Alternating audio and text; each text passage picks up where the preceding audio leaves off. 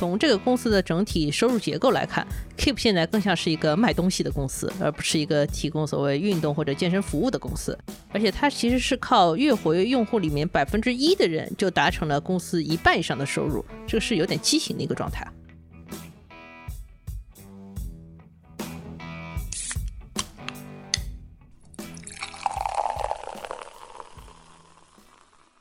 这里是商业就是这样。大家好，我是肖文杰，我是徐明清。虽然疫情的阴影一直都在啊，但这两年其实是全球的一个体育大年，奥运会、冬奥会、亚运会、世界杯，其实一个接一个来。身边很多朋友也都是蠢蠢欲动啊，就是运动的热情被这些大会也一起带动的很高。对我来说，如果再不运动的话，再上一个台阶的可能就是我的体重了。嗨，这个有点扎心。而且从商业角度上面来看，其实运动也一直是一个很受关注的市场嘛，因为它的这个人群的覆盖面很广，所谓上到九十九，下到刚会走，所有年龄层都会参与运动，与运动相关的消费的类别也很多。所以今天我们就来讲一家专业的运动的公司，就是 Keep，他在二月二十五日向港交所提交了一个招股书，就准备上市了。肖老师，你用 Keep 吗？惭愧啊，就我没有养成健身的习惯，但我知道 Keep 这个 app，它主要是一个健身的应用，上面有很多视频图文的健身课程，让你可以在家里边就健身。从这个 app 出发，它也衍生了好多的业务。Keep 算是上一轮所谓移动互联网浪潮里面诞生的一个话题公司了。它成立是二零一四年，不到八年时间啊，融资了九轮，累计的融资额超过了六亿美元。它投资人里面包括软银的愿景基金、高瓴资本、腾讯、高盛、GGV、BAI、扣图，这些都是所谓的明星机构啊，都是鼎鼎有名的这个投资机构。嗯，不过关于 Keep 的商业模式还有盈利的能力呢，其实市场上一直有质疑，所以我们的同事包括同行也长期会关注这家公司，看它到底行不行。这次呢，我们准备看一些招股书上披露的信息，来扫描一下这间公司。不一定有很多故事啊，但是可能是理清争议的比较好的方式之一。说到这个，也插播一条小广告啊，就从二零一九年起，我们第一财经杂志就增加了一个研报的板块，是岳老师来负责的。每月都会关注一家像 Keep 这样在全球的二级市场上有价值或者有话题性的一些公司。每年年初呢，我们也会把前一年的所有研报，就一共十二篇，集结成一个单行本，名字叫《公司的秘密》。目前的话，其实已经出到第三季了。我们会把最新一季的购买的链接发在 show notes 里边。如果你对于更高信息密度的，或者说更好阅读体验的一些公司分析的一些文章感兴趣的话，不妨来尝试一下。广告就打到这里了，我们还是回到 Keep 身上。本期节目我们想从三个方面来简单看一下 Keep 这家公司的含金量，以及它为什么选在二零二二年上市这件事情啊。首先的话，我们想看一下 Keep 的用户和商业模式，核心其实是两个问题：第一，谁在用 Keep；第二，就是谁在为 Keep 赚钱。其次呢，因为 Keep 已经披露财报数据的这几年呢都是亏损的，我们也会简单分析一下这个亏损的情况和公司业务变化之间的关系。最后，也就是这两年，因为全球的资本市场都比较动荡，然后有些市场受政策影响也很大，我们就想再花点时间讨论一下 Keep 选择这个上市时间是不是一个好的选择。那么话不多说，五、四、三、二、一，Go。第一个动作啊，不对，第一个话题 啊，就是 Keep 的钱到底从哪些用户身上来啊？先问肖老师一个问题：你知道中国是目前全球健身人士最多的国家吗？不知道，而而且我也不知道这个健身人士里边包不包括就是广场舞的大妈和壮树的大爷们啊。不过人数最多这件事情在中国还是蛮普遍的。而且看周围的这个健身房的密度，感觉已经都快追上有些餐厅了，所以有这个数字也不是很意外。嗯，这个数字我自己也不知道准不准确哦，反正是 Keep 在招股书里面引用的一个说法，来自咨询机构叫卓识咨询的一个市场调查。这家机构还估算了一些数字啊，他说目前中国每个健身者的年均运动开支是接近两千六百块，也就是每个月两百多。这个跟美国市场的水平呢，还有一个汇率级别的差距啊。所以美国是相当于人民币一千多块钱了。嗯，对的，折合人民币的话，大概一年是一万四千多。哦。但是呢，这个市场前景是比较乐观的，也就是在所谓可支配收入啊、城市化、年轻人需求、健康意识的提升以及政府支持等等各种因素的推动下，到二零二六年，中国的整个健身市场的规模有望扩张到一点四八万亿元。听下来翻译一下，就是说 Keep 身处的是一个所谓万亿规模的市场，对吗？或者说是潜在的万亿规模的市场。而且中国的健身人士已经有了一些的付费习惯，加上一些利好的因素的话，Keep 这个生意是很有可能做大的，就是他想说的意思。嗯，我觉得差不多就是这么个意思。当然，这个规模本身只是一个所谓市场的背景啊。最后到 Keep 这个公司身上，还要经过好多个环节。比如我们刚刚提到的付费习惯，这个就让我想到 Keep 这个公司的创始人王宁之前提到的一个故事，就是他自己为什么创业。说说看。哦，王宁是在接受高盛的采访，我也不知道高盛为什么采访他，反正就是采访他的时候说了一个故事，就是说他这个人从小到大都很胖，这个给他的心理和生理都带来了一些负担。但是呢，他当时又没有钱请健身的教练。所以他作为一个零基础的人，就在网上去找那种健身视频和文章自学，然后琢磨出了一套适合自己的运动计划。在大学毕业的前夕，坚持运动了八个月，最后成功瘦身五十斤之后，就创立了 Keep。哎呀，这个故事乍一听的话，还是一个蛮励志的创始人的故事。但是仔细想想，有点讽刺啊！就你一个健身 App 的创始人，肯定是想从这个当中要赚钱的，但他自己就是靠不花钱的视频和文章就瘦下来五十斤，这不是更加说明让人花钱健身这件事情比较难吗？哎，确实哦。所以说，Keep 要做的事情呢，其实是两层。首先是找到那种已经有健身习惯或者想要有健身习惯的人，让他们认可说 Keep 你这里提供的服务品质要比外面要好。他们这样能成为 Keep 的所谓活跃用户。其次呢，才是想办法从这群人身上赚钱。这里就有很多方法了，比如说卖课啊、卖会员或者卖器材周边，实在不行也可以卖广告。对于在互联网行业工作的听众们来说，这套应该非常熟悉了，就是所谓的转化漏斗。所以我们会再结合 Keep 自己披露的一些数据，简单来看一下这个漏斗的规模和效率到底是怎么样的。下面的内容呢，会涉及到一些算术和一些比较，单纯听的话可能会有一些枯燥和难以理解。有些内容，如果听众朋友们有疑问的话，我们也可以在评论区里边详细解释，也欢迎大家来讨论。那我们开始吧。首先是 Keep 的月活跃用户规模数字，从二零二零年开始有一个非常明显的上升。这个不用说，肯定是因为疫情居家带来的一个结果嘛。对，大家都不能去健身房了嘛。对，这家公司的月活的最高峰也是出现在二零二一年的第三季度，当时是超过了四千一百万人。在招股书里面，Keep 也很明确的说，在二零二一年的前三个季度里面，这家公司都策略性的增加了在流量获取和品牌推广方面的支出，以进一步获取、激活及挽留用户。哎，挽留都说出来了，反正说到底就是打广告和买量了。呃，我看他们那个时候还请了易烊千玺来做品牌代言人，也是在二零二一年的第三季度这个时候。对，准确来说是当年的八月份啊。涉及到打广告和买量，我们就可以从合不合算这个角度再简单做一点估算啊。呃，二零二一年的前三季度，Keep 在销售和营销上面花的费用总计是八点一亿元，哇，还是蛮大的，非常大的一笔钱啊。呃，如果我们用当期的月活跃用户为基数折算一下，就是把它人均一下。花在每个月活跃用户头上的营销费用是二十二块六，然后如果我们把当期的公司的收入也这么人均化折算一下的话，会发现当期的人均收入只有三十二块一，等于这个营销费用和他最后的这个收入人均一下都差不了太多了。对，这个其实就只算了营销费用嘛，我们还没有算上其他的运营的支出，呃，所以有可能有一种情况就是你越打广告，这个公司越亏。其实，如果看一下 Keep 在二零二零年的情况的话，当时其实这家公司是比较健康的。当时公司在每个月活用户身上只花十块一的广告费，就能拿到三十七块二的收入，这个其实就是比较合算的嘛。但是后期这么执着的加大投入，可能就是如果你不打广告的话，这个数字会降得很难看，这是他们不得已而为之的一个结果。对，有可能就是二零二零年那个数字的时候，它的用户规模就没有四千一百万那么厉害了。那对，当然是没有这么高的了。嗯。刚才岳老师讲的这些被 Keep 以各种方式打广告啊什么的吸引来的用户，就相当于进入了这个转化漏斗的第一层，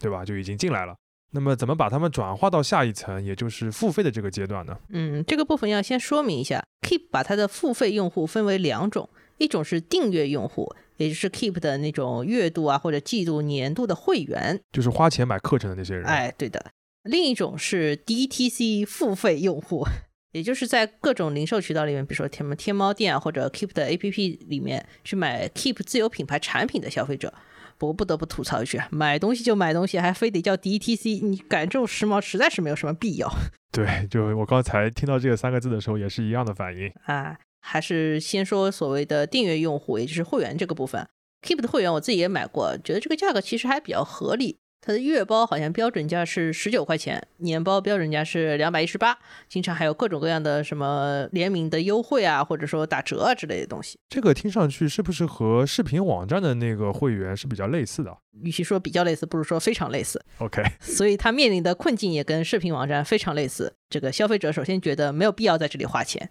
其次他不一定持续在你这里花钱，最后你还很难把这个价格涨上来。哎呀，这视频网站听到了也扎心了。呃，而且对于什么东西是免费的，什么东西是收费的，我觉得 Keep 好像没有想清楚啊。那这个其实还不如视频网站。嗯，对，我们就是从一个假设我是一个黑心商人啊，我们从这个角度来想啊，如果说要想一个比较能吸引人来买会员的方式，其实就是应该把社区里面大多数的好东西都设成所谓会员专享的，然后这个用户只能边骂边把这个钱付了，对吧？就像是视频网站里边这个电视剧第一集免费，然后第二集开始要会员，然后之前还有什么超前点播是吧？哎，对的对的，但是 Keep 不是这个样子啊。你如果打开 Keep 的 APP，会发现它绝大多数零散的那种课程都是免费的。然后要走会员收费的呢，反而是那种训练计划。这个训练计划其实是把各种各样的零散的课程串联在一起，然后给你提一个明确的目标，比如说你二十一天可以减下来多少斤，可能是这样的一个训练计划。但这个对于新客户来说有一个什么问题呢？就是新客户的运动目标一般都不是很明确。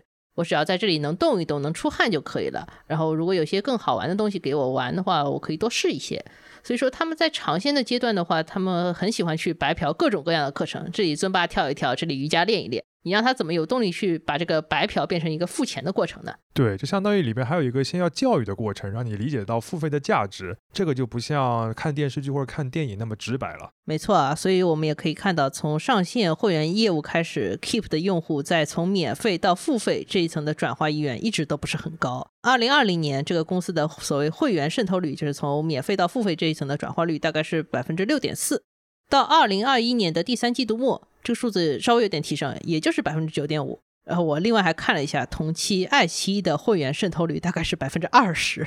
人家爱奇艺比你高一倍的这个会员的渗透率，但他们现在还没法靠这个会员费能够赚钱呢，还一直喊着要涨价涨价的。看起来 Keep 这个相对比较良心的会员收费的体系，似乎还是有点困难的，对他自己公司本身来说。这个部分我们就先放在这里啊，然后我们再谈一下所谓 DTC 付费用户。哎，这个词真的是，呃，我还是老师都有点念不出这三个词了，呃，我还是换一个说法吧，就是所谓的产品付费用户，好像更准确一点啊。这个更直接一点。嗯，查了一下，Keep 实际上是从二零一八年才开始做一些 APP 以外的自有产品的。这个产品到底是指什么呢比较著名的大件就是智能单车和智能跑步机，？OK，还有什么智能的器材。。对，这个是大件啊。小件的话，其实最近也有一些新的东西，就是最近在上海便利店里面也可以看到 Keep 的轻食，比如说什么鸡胸肉啊、哦之类的东西。就是按照王宁自己的说法呢，他希望这些多出来的东西呢，就是能覆盖到用户在练以外的一些需求，比如说吃、穿和用。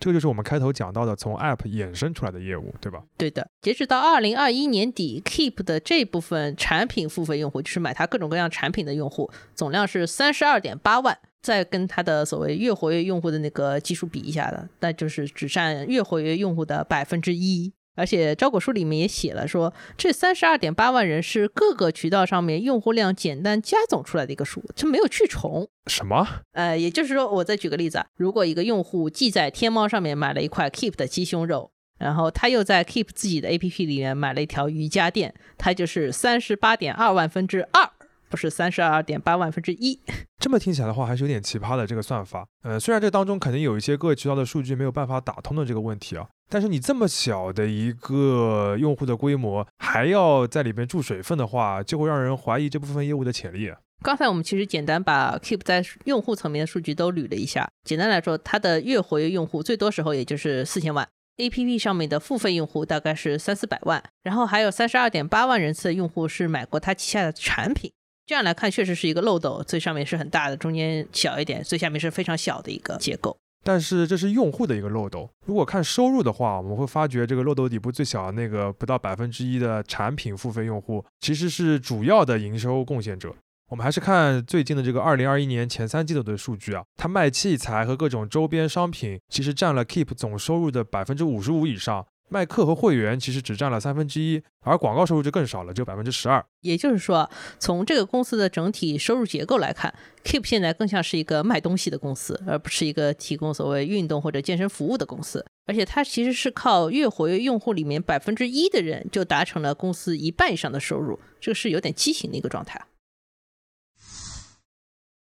前面我们花了一点时间从数据的层面聊了一下 Keep 这个不太通畅的用户转化漏斗，以及它越来越像电商品牌的一个收入结构。这个其实是在招股书比较靠前的部分就能看到一些问题啊。其实还有一组数字也是大家一下子就能关注到的，就是 Keep 连年亏损这个问题。如果剔除掉上市之前转优先股这些影响的话，Keep 在二零二一年前三季度的整个亏损规模是六点九六亿元。公司在二零二零年全年其实只亏了一亿元出头，当然这家公司在披露财报这三年里面都没有盈利过，这个是肯定的。当然啊，亏损并不一定意味着公司很糟糕嘛。这几年带着亏损申请 IPO 的公司其实非常非常多，尤其是港股市场，它对一些所谓新经济公司和生物医药类的公司放开了这部分的要求之后，呃，这样的公司就更多了。那说到 Keep 的这个常年亏损，其实也完全在市场的用意料之中了。毕竟前面也提到过，这家公司二零二一年前三季度光营销费用就花了八个多亿嘛。嗯，确实啊，像营销费用显著增加的话，确实在短时间里面就把公司的这个亏损的口子撕得更大了。但是就像我们前面说的，Keep 现在的业务重心和收入结构都有了明确的变化。这个其实就是我们想讨论的第二个话题，也就是公司业务的变化是不是能转变成所谓新的盈利机会。就是这个前期的钱花了之后，后面能不能赚回来的问题。哎，对的，我简单算了一下，发现这个情况有点复杂。首先，自有品牌产品本身就不是一个什么毛利率很高的业务啊。根据招股书里的数字，我算了一下啊，自有品牌产品自披露以来，这个业务的毛利率一直就在百分之三十五左右，真不是很高啊。然后到二零二一年的前三季度，直接掉到了百分之二十九。而且这些东西的销售渠道呢，往往也很重，比如说像天猫，你要在上面打很多的广告。这么低的毛利率的话，其实是很难赚到钱的。嗯，确实的，的确是啊，因为他说穿了这部分的业务，其实就是在卖一些普通的一些消费品嘛，有的是电子产品，有的是大一点的一些消费品，有的是小一点的。这个毛利率的话。肯定是不如卖课这个商业模式的，因为你一门课做完了之后可以卖给很多人嘛，这个毛利率其实是可以越来越高的。越来越高这个事情是比较理想化的状态，在 Keep 这里实际情况是，他因为不断在采购一些新的内容，或者去花钱找更好的健身博主，或者说那种网红来入驻。所以它的会员订阅和线上服务的这部分毛利率其实也有点降低了啊，是这样的。嗯，但是这部分本来毛利率就很高啊，它最早其实是可以做到百分之六十到百分之六十五的毛利率，所以现在稍微降一点到百分之六十以下也无伤大雅。嗯，而这个标准才像是一个互联网就是提供软件服务的一个公司的该有的毛利那种样子。对的，所以简单来说就是可以想象啊，随着目前 Keep 的这个收入结构越来越向卖东西的这个方向倾斜。它会明显的变成一个所谓高成本低毛利，然后一直在赚辛苦钱的状态。这个就跟所谓一个 fancy 的移动互联网公司去做那种低成本高毛利卖服务的那种轻资产的状态是完全不一样的。是的，嗯。其次就是因为 Keep 要卖这种自有品牌的产品，它就要跟各种实体商品的供应商，包括说销售的渠道去打交道。这个公司的资金和存货也会有一些变化。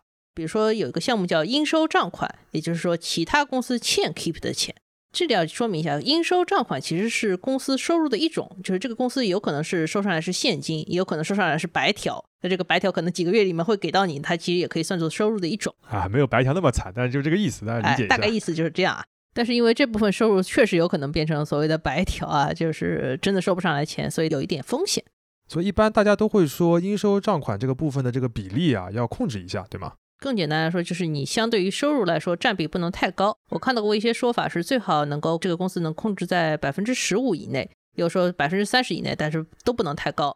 尤其是那种下游客户以消费者为主的企业，这个比例应该是越低越好的。毕竟，因为终端的消费者本身付现金或者说账期很短的这个比例就很高，你不应该有太多的应收账款。那 Keep 的话，这个数字是怎么样的呢？算了一下，就是二零一九年 Keep 的应收账款在收入里的占比是百分之十二，还是一个比较好的数字。但是到二零二一年的前三季度，这个数字就变成了接近百分之三十了。啊，看这个趋势的话，其实是需要有些警惕的，最好这个指标应该改善一下。啊，对，尤其是 Keep 一直在说。自己要重视所谓的 DTC，DTC 都付了现金，你为什么这个指标还是这么差呢？这个可能就不是一个很好的情况。嗯另外就是所谓存货的问题啊，不过目前在 Keep 这里存货都不算是什么大的问题。嗯，这个存货的话，其实简单粗暴点解释，就是公司里面有一些货还没有卖出去，只能嗯存着。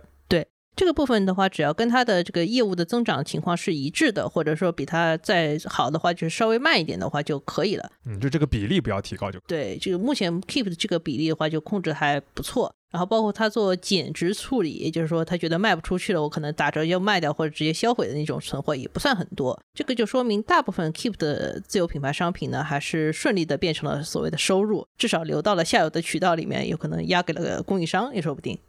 刚才岳老师介绍的这个部分呢，其实会涉及到一些会计的名词嘛，所以我们再简单的总结一下。因为 Keep 的业务重心发生了一个变化，相比于卖线上的这个课程，它更加重视卖实体的产品了。这就会让这家公司它赚钱更加辛苦了，嗯，需要面临更多与货物相关的一些风险。如果这个部分的比重越来越高的话，它有可能会进一步影响到未来 Keep 的一个盈利的前景。呃，毕竟它这个公司之前也根本没有盈利过嘛。嗨，但是 Keep 还有一个小小的优势啊，就是它靠着融资，手上其实有很多现金。在二零二一年底，这个公司的现金有十六点五个亿，非常多啊。这个说明这家公司暂时还比较安全，即使不盈利，它靠这些现金以及这次 IPO 就有可能能融到的一笔钱，还可以支撑一段时间。当然，这个在现金流结构上面不是一个很健康的状态。所有的创业公司都是希望能从亏损的现金流很差的状态，慢慢做到所谓盈亏平衡，然后现金流转正。相信 Keep 也是这样。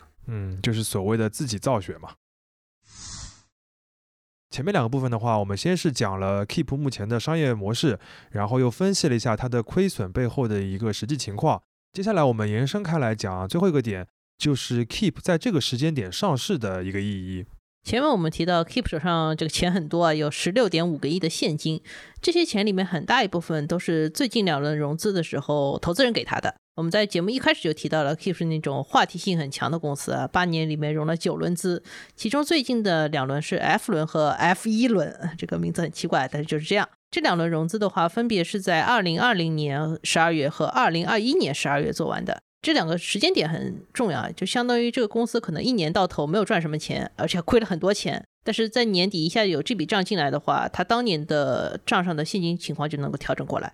因为在 IPO 之前有很多的投资人的钱进来了，所以 Keep 目前的这个股权结构有一些变化。现在它是有百分之二十三的股份在王宁为主的四位公司高管手上，其余的话大多数就是在一些他此前很多轮的一些机构投资人那边。嗯，对于类似 Keep 这样靠融资一步步发展起来的创业公司来说，上市是一个非常非常重要的事情。它重要在哪里呢？其实就是为了让这些机构股东们套现啊，而不是说让这个创始团队和老员工套现。确实啊，就从二零二零年底做完 F 轮这笔大融资之后，其实外界就一直在讨论 Keep 应该上市了。一方面是当年 Keep 借着这个疫情居家的这个红利，它的流量啊，包括收入增长都到了一个比较好的水平。像我们前面也很多次提到了，其实二零二零年底的时候，Keep 的很多指标是要比二零二一年要更加健康一些的。另外一方面，Keep 最重要的几轮早期融资其实都集中在二零一五年和二零一六年。这些投资机构的钱呢，都是有所谓使用年限的。一般这个基金五到七年内都要把当期项目里面的投资结束掉，你要从这个项目里面退出，也就是拿钱走人。然后，如果再加上一些上市公司的 IPO 流程，比如说你上市流程可能要走半年，然后包括股票的解禁期又要半年，这个一来一去就一年下来了。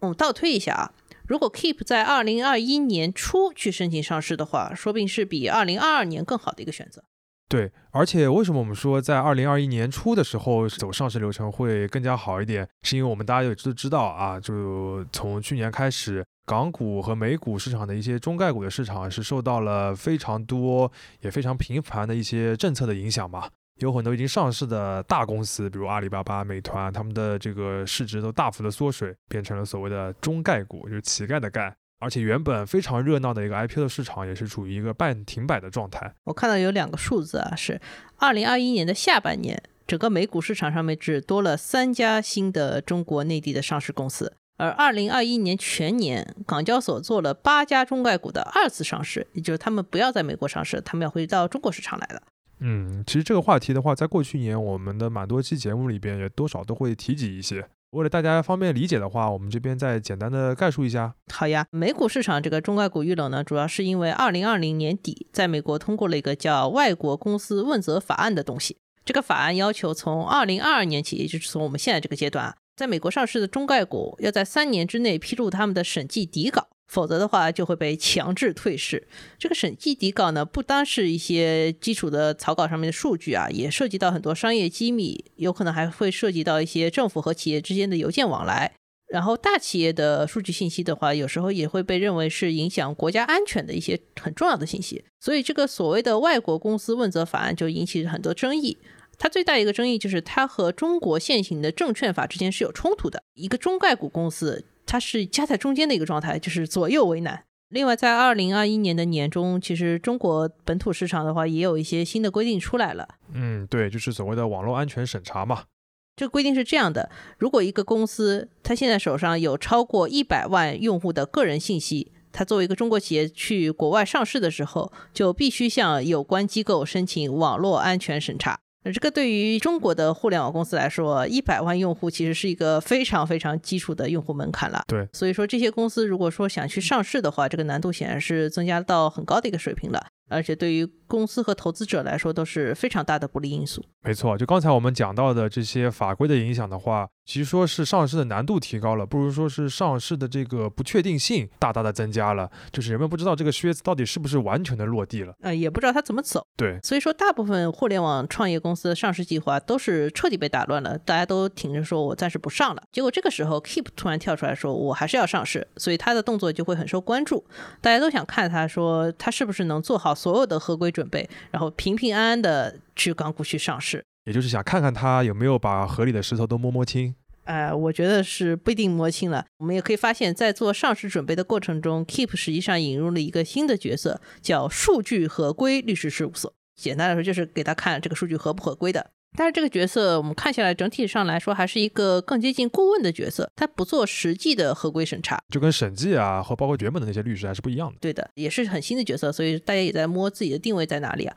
在 Keep 的招股书里面，这家负责数据合规的律师我就说了，Keep 所收集的那些个人数据，主要还是跟健身用户和健身市场有关系。这个健身和国家的安全的重要性的相关度是不是很高的？而且香港不属于国外上市的范围，所以说这个公司上市以后有可能不太会接受所谓的网络安全审查，这个风险是比较低的。嗯，但我们也刚刚讲到这个模糊和不确定的问题嘛，所以也看到过完全相反的一个观点，就是说 Keep 收集的很多个人数据是带有生物特征的。可能涉及到个人隐私，所以更加应该被详细的审查及监管。而且还有个问题啊，就是二零二一年年中，Keep 刚刚因为违规收集用户个人信息被要求整改过，所以 Keep 到底能不能在数据安全这一步过关，然后干干净净的在港交所上市，还是很值得关注的。讲到这里呢，其实我们就把 Keep 这次上市大家比较关注的一些点都大致介绍了一下。这次的话，其实也是我们第一次尝试以一个音频的形式来讲这个公司 IPO 的这样一个事件，因为当中涉及到非常多的数字和术语。过往的话，这种内容一般我们都是做成文字和图表嘛，因为会直观好理解很多。做成声音的方式的话，就要求我们尽可能的来降低理解的门槛。其实也是倒逼我们充分的理解那些数字，才有可能尽量的做到一个深入浅出。当然，做的如何的话，还是请大家来批评和指正。嗯，还是回到 Keep 这个公司本身啊，回顾这家公司的发展历程，会发现它在很多方面还是比较理想化的。比如说健身这个创业方向看起来比较时髦，但是练起来就会发现非常反人性。OK。再比如说社区的内容啊，Keep 里面绝大多数的内容还都是免费的。这对于用户来说当然是很好、很有价值的，但是对于他自己来说，这个后期做商业化就非常难了。包括在做商业化的过程中，这个公司基本上把所有可能的方向都试了一遍，以至于这个公司现在的整体业务和收入的结构都变形了。这可能也是理想化的结果，只不过是负面的结果，就是因为太理想了，所以说在很多事情上面都缺乏经验，也缺乏判断。其实像 Keep 这样的一些所谓垂直类的平台的创业公司，在过去几年遭遇的一些挑战和困难，我们还是看。到过蛮多例子的，包括有一些不够完美的、有争议的，甚至是失败的一些 IPO 的项目，我们也看到很多了。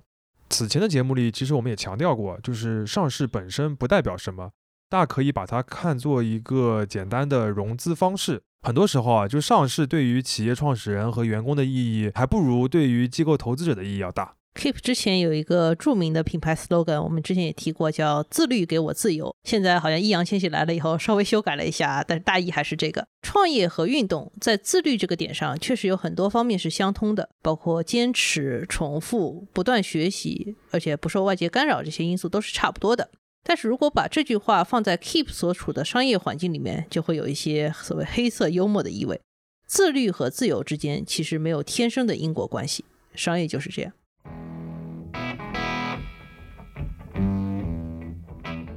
感谢收听这一期的商业就是这样。你可以在苹果播客、小宇宙、喜马拉雅、网易云音乐、QQ 音乐、荔枝等平台收听我们的节目。微信公众号“第一财经 e-magazine” 也会推送每期节目的内容。